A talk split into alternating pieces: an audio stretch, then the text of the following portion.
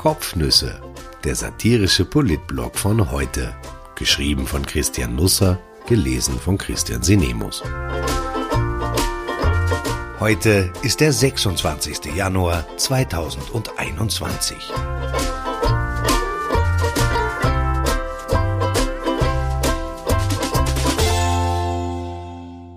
Maskentanz, wie Anschober dem Kanzler um ein Haar einen Strafzettel eingebrockt hätte. Wie endet so ein harter Lockdown eigentlich? Gibt es da ein Elfmeterschießen oder einen Countdown wie zu Silvester vor Mitternacht? Läutet die Pummerin oder meldet sich Sebastian Kurz im Fernsehen und sagt, er habe jetzt auch keine Lust mehr? Alles Walzer. Oder schickt er Hans Bürger vor? Gestern konferierte die Regierung im Kanzleramt fünfeinhalb Stunden mit Experten, den Landeshauptleuten, den Oppositionschefitäten über die Lage. Ein greifbares Ergebnis erbrachten die Gespräche, die knapp vor 22 Uhr zu Ende gingen, wie erwartet nicht. Am kommenden Montag soll eine Entscheidung fallen, ob der Lockdown in die Verlängerung geht, verschärft oder abgemildert wird. Ich bitte darum, uns mitzuteilen, wie man den Unterschied erkennen kann. Im Straßenbild jedenfalls momentan nicht. Es ist ein Dilemma. Eigentlich müsste man aufsperren und zusperren gleichzeitig. Der Gesundheitsminister nannte gestern Abend auf Puls 24 die Maßzahlen für Lockerungen. Es dürfe nicht mehr als 700 oder 800 Neuinfektionen pro Tag geben. Die 7-Tages-Inzidenz müsste weit unter 100 liegen, der Reproduktionsfaktor unter 0,9. In Deutschland ist die Rede davon, dass man die Zahl der Infizierten gegen Null drücken müsste, um aus diesem ewigen Aufsperren und Zusperren herauszukommen. Eine seriöse Prognose, wie schnell und stark sich diverse Mutationen verbreiten, kann derzeit niemand geben. Es ist weiter ein Blindflug, aber die Reise wollen immer weniger mitmachen. Wenn Österreichs Regierung also den Lockdown nächsten Montag verlängert, was sie aufgrund der Zahlen müsste, dann steht der Kessel vielleicht schon zu stark unter Dampf und der Deckel fliegt davon. Eventuell kommt man dann darauf, ein Elfmeterschießen wäre doch gar keine so schlechte Idee gewesen. Meine Großmutter wohnte im sechsten Stock eines Mietshauses. Es gab keinen Aufzug, Wasser kalt am Gang. In der Nacht musste der Topf, in dem es am Herd heiß gemacht wurde, abgedeckt werden, damit die Wellensittiche nicht darin ertrinken. St. Ruprecht war nicht das feinste Viertel von Klagenfurt, aber es gab viel zu schauen, zu hören und vor allem zu riechen. Im Winter mussten wir oft die Fenster schließen, weil in der Barackensiedlung in der Nähe Autoreifen verheizt wurden. Jeder tat, wie er konnte. Für meinen Bruder und mich aber war es das Paradies. Die meisten Wochenenden im Jahr durften wir bei Omi übernachten.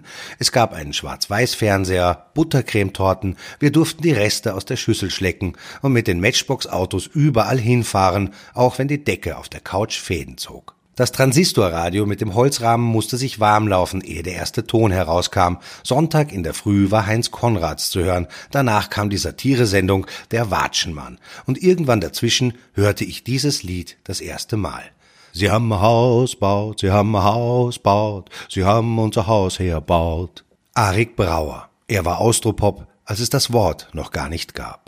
Ich habe Brauer nie näher kennengelernt. 2019, als man das noch konnte, war ich in seiner Ausstellung im Jüdischen Museum. Sie war so bunt und lehrreich wie St. Ruprecht. Ein Schwarz-Weiß-Bild hing an einer der Wände und daneben wurde die Geschichte dahinter erzählt. Sie handelt von Friedensreich Hundertwasser, der sich von seinem ersten richtigen Geld, das er in Paris verdient hatte, 1957 den verfallenen Bauernhof La Picoudière in der Normandie kaufte. Arik und Naomi Brauer waren oft dort zu Gast. Sie sind auf dem Bild aus 1963 zu sehen. Sie erlebten mit, wie Hundertwasser einem Bauern den Schatten abkaufte. Kein Witz. Er zahlte Geld dafür, dass ein Baum nicht gefällt wurde, der Schatten auf eines seiner Felder beim Haus warf. Bis heute wird aus dem Nachlass des Künstlers angeblich jährlich ein Geldbetrag überwiesen, damit er stehen bleiben darf, wo er ist. Seltsam, woran man sich erinnert, wenn jemand stirbt. Andererseits muss man sagen, dass von großen Menschen ein, zwei Geschichten alle Zeiten überdauern, von anderen bleibt gar nichts übrig, bestenfalls ein Gesicht im Gedächtnis haften, mehr nicht. Von unseren Gesichtern ist derzeit nicht viel übrig, weil wir Maske tragen müssen. Die aktuellen heißen FFP2. Ich verstehe nicht, warum man sich nicht leicht fasslichere Namen dafür ausgedacht hat. Also warum die FFP2-Masken nicht Gummirudi oder zweilagiger Sebastian eventuell auch Dichter Werner heißen. In die jeweilige Verordnung könnte man schreiben, dass man ab jetzt beim Biller und beim Hofer und beim Spar und in der Straßenbahn und beim Arzt den Gummirudi zu tragen hat. Das merken sich die Menschen. Supermarkt rein, Gummirudi auf, fertig. Man muss keine Reklame mehr mit dem Babyelefanten machen, der uns ohnehin schon ein bisschen auf den Rüssel geht. Das Testimonial für die Kampagne hat man in der Regierung sitzen. Wenn man Rudolf Anschober ein Fellkostüm überzieht, können die Werbespots durchaus manierlich aussehen. Es ist ohnehin überlegenswert, Anschober gleich einen ganzen Fernsehsender zu geben. Gummirudi könnte also im Rudi TV auftreten. Anschober hat im Jänner bisher neun Pressekonferenzen gegeben. Dazwischen schläft er im Interviewstudio der ZIP 2. Frühstücken geht er ins Ö1 Morgenjournal. Er ist der Hademar Bankhofer des Pandemie TV. Seine Präsenzzeiten hätte mancher Schüler gern. Nun ist es so, dass gutes Fernsehen das Unerklärbare erklärbar macht. Das Gesundheitsministerium tut häufig das Gegenteilige. Es macht das Erklärbare unerklärbar. Seit die FFP2-Pflicht erlassen wurde, überschwemmen Masken das Land. Millionen wurden eingeschleppt über die China-Route. Sie tragen in der Regel die Aufschrift KN95. Und so wirklich weiß man nicht, wie man mit ihnen umgehen soll. Taugen die was oder müssen die weg? Das Gesundheitsministerium hält beides für richtig und offenbar entgegen aller Erwartungen im Haus verwirrt das die Menschen. Am ersten Tag, an dem wir verpflichtend FFP2 tragen sollten, fand sich auf der Webseite des Ministeriums gestern folgender Text. Die Kennzeichnung KN95 ist ein Hinweis darauf, dass die Maske voraussichtlich einer nicht-europäischen Norm für persönliche Schutzausrüstung entspricht. Wenn sie dieser Norm wirklich entsprechen, dann dürften die Masken ähnlich gut sein wie die europäischen FFP2-Masken. Da sie jedoch keiner europäischen Norm unterliegen, gibt es dazu auch keine europäische Qualitätskontrolle. Rolle. Sie sind also möglicherweise nicht getestet und sind daher rechtlich als simpler Mund-Nasenschutz zu beurteilen. Das war jetzt blöd, denn die Regierung selber hatte viele KN95-Masken in China bestellt. Tausende Menschen, die gestern in die Supermärkte und in die Öffis ausrückten, trugen eben solchen Mund-Nasenschutz mit dem Aufdruck KN95, den man aber offenkundig nicht mehr verwenden durfte, ohne eine Strafe zu riskieren. Selbst die Politik wusste es nicht besser. Der Kanzler ist häufig mit einer KN95-Maske zu sehen. Im Parlament trug letzte Woche die halbe Belegschaft China-Bomben. Tourismusministerin Elisabeth Köstinger der neue Arbeitsminister Martin Kocher, sogar die schwangere Integrationsministerin Susanne Raab, selbst Pamela Rendi-Wagner. Sie geht in ihrer Solidarität mit Kurz jetzt gar weit. Wenn das die Bevölkerung erfährt, dann rasselt die SP-Chefin gleich wieder runter im Politikerbarometer. Da verstehen die Leute keinen Spaß. Vielleicht taucht demnächst die Polizei im Kanzleramt auf oder die Vega seilt sich besser gleich vom Dach ab und springt durchs Fenster ins Kreisgezimmer. Wenn Sebastian Kurz dort mit einer KN95-Maske sitzt und ganz auf unschuldig tut, dann sollten sich die Beamten davon nicht weiter beeindrucken lassen und die 25 Euro Strafe einkassieren. Andernfalls drohe verschärfter Kerker, müssten sie Kurz deutlich machen. Also etwas wie eine Regierungsklausur mit der FPÖ. Wenn der Kanzler in den Häfen müsste, hätte Anschober die zweite Luft, um etwas Neues auszuhecken. Allerdings müsste er eventuell seinen Parteikumpel Werner Kogler aus dem Gefängnis boxen, denn der Vizekanzler schützt Mund und Nase zuletzt ebenfalls durch Polymerfasern aus Fernost. Am Nachmittag dann rückte das Gesundheitsministerium zur Klarstellung aus. Allen schwante Böses und tatsächlich stellte sich keine Enttäuschung ein. Die letzten beiden Sätze aus der oben genannten Passage wurden von der Webseite entfernt. Sie seien missverständlich formuliert gewesen. Man präzisierte, KN95-Masken sollen nur verwendet werden, wenn sie in Europa geprüft worden sind. Merkmale, die Kennzeichnungen FFP2, CE oder EN. Ich sehe ab heute Menschen vor mir, die ihre Masken drehen und wenden, innen nachschauen und außen auf der Verpackung und nicht schlau werden aus den Aufdrucken. Wäre es nicht besser gewesen, alle untauglichen Masken einfach zu verbieten, sie gar nicht erst in den Handel bringen zu lassen, ehe man die Bevölkerung Mundschutz-Sudoku spielen lässt? Kühner Gedanke, ich weiß.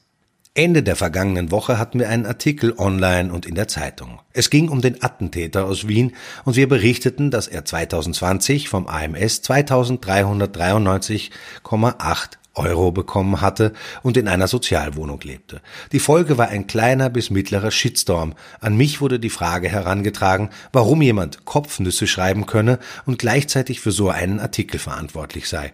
Wenn man in solchen Fällen die Wirrköpfe, die Besessenen, die Wütenden, die Beseelten, alle, die eine Rechnung zu begleichen haben und sonst noch ein paar weitere abzieht, dann bleiben immer noch einige Menschen übrig, die ich für vernunftbegabt halte und die mich ins Grübeln bringen. Dazu zähle ich grundsätzlich auch Christoph Chorherr. Er kommentierte den Artikel so. Das Schüren von Ressentiments gehört zur Geschäftsgrundlage des Boulevard. Ich lasse jetzt einmal beiseite, dass hier ein Ressentiment verwendet wird, um jemand anderem ein Ressentiment anzudichten. Es handelt sich jedenfalls um einen schwerwiegenden Vorwurf. Unterstellt wird ja nicht nur das Vorhandensein eines Vorurteils, sondern auch, dass wir das zu unserer Geschäftsgrundlage gemacht hätten, also damit Geld verdienen wollen. Chorherr war lange grüner Stadtrat in Wien, ehe er wegen einer Spendenaffäre von seiner eigenen Partei aus der Politik gedrängt wurde. Die Grünen konnten das schon vor Birgit Hebein ganz gut. Wir haben über ihn stets fair berichtet. Ich erwähne das nicht, um moralisch ein paar Bonuspunkte zu kassieren, sondern weil ich das heute noch für angemessen und richtig halte. Aber ein grüner Politiker, Spenden, seltsame Geldflüsse, die Korruptionsstaatsanwaltschaft eingeschaltet, Bestechlichkeit einer der Vorwürfe, eine Geschichte wie angerichtet für einen Boulevard, dessen Geschäftsgrundlage angeblich das Schüren von Ressentiments ist. Es muss bitter sein, wenn man entdeckt, dass die Welt manchmal etwas komplexer ist, als man denkt. Im konkreten Fall gab es nach dem Attentat am 2. November in allen möglichen Zeitungen des Landes Artikel darüber, dass der Attentäter AMS-Gelder bezogen hatte und in einer Sozialwohnung lebte. Auch so Boulevardschweindern wie die Salzburger Nachrichten, deren Geschäftsgrundlage sicher auch das Schüren von Ressentiments ist, berichteten. Das führte zu einer parlamentarischen Anfrage, über die wir nunmehr schrieben. Warum ich das für berichtenswert halte? Weil es einmal mehr zeigt, dass ein Mensch, der den Staat als solches ablehnt, seine Segnungen und sein soziales Auffangnetz sehr wohl gern in Anspruch nimmt. Was sonst? Wenn diesem Argument ein Ressentiment zugrunde liegt, dann ist es eines gegen einen Mann, der vier Menschen erschossen, viele mehr verletzt und traumatisiert hat. Ich bekenne mich freilich dazu, Vorurteile gegen Terroristen zu haben. Es tut mir leid. Es liegt an mir. Ich werde an meiner Läuterung arbeiten. Vielleicht sollten auch die Grünen ein bisschen an sich arbeiten. Nachdem die Beteiligung an der Wiener Stadtregierung ja als Geschäftsgrundlage weggefallen ist, könnte Zeit dafür sein. Die herablassende Art, die manche an den Tag legen, dieses moralische Überlegenheitsgetue, das Runterschauen auf andere, die Besserwisserei, die Selbstgerechtigkeit, das erzieherische Moment, diese plumpe Einteilung der Welt in Schwarz und Weiß mit hohem Schwarzanteil, diese Mischung hat nämlich tatsächlich maßgeblich dazu geführt, dass die Roten in Wien nicht mehr weitermachen wollten Seiten, ich weiß das aus kundigem Mund. Über die ÖVP hat man sich geärgert, aber ihre Art hat die SPÖ nicht überrascht, die Grünen schon. Die Wiener Roten wollten sich vor allem von einzelnen Bundesvertretern nicht länger abschasseln lassen, und wenn man das dort nicht bald in den Griff bekommt, dann wird auch die Geschäftsgrundlage grüne Beteiligung an der Regierung wegfallen. Dafür muss man gar keine Ressentiments schüren. Ich wünsche einen wunderbaren Dienstag. Wie angekündigt, sortiert die Regierung, vor allem der türkise Teil davon, die Kommunikation neu. Finanzminister Gernot Blümel, Wirtschaftsministerin Margarete Schramböck und Arbeitsminister Martin Kocher gehen nun als Team Wiederaufbau ins Rennen. Heute tritt das ökonomische Terzett erstmals gemeinsam miteinander auf, weitere Shows folgen. Rom wurde schließlich auch nicht an einem Tag erbaut.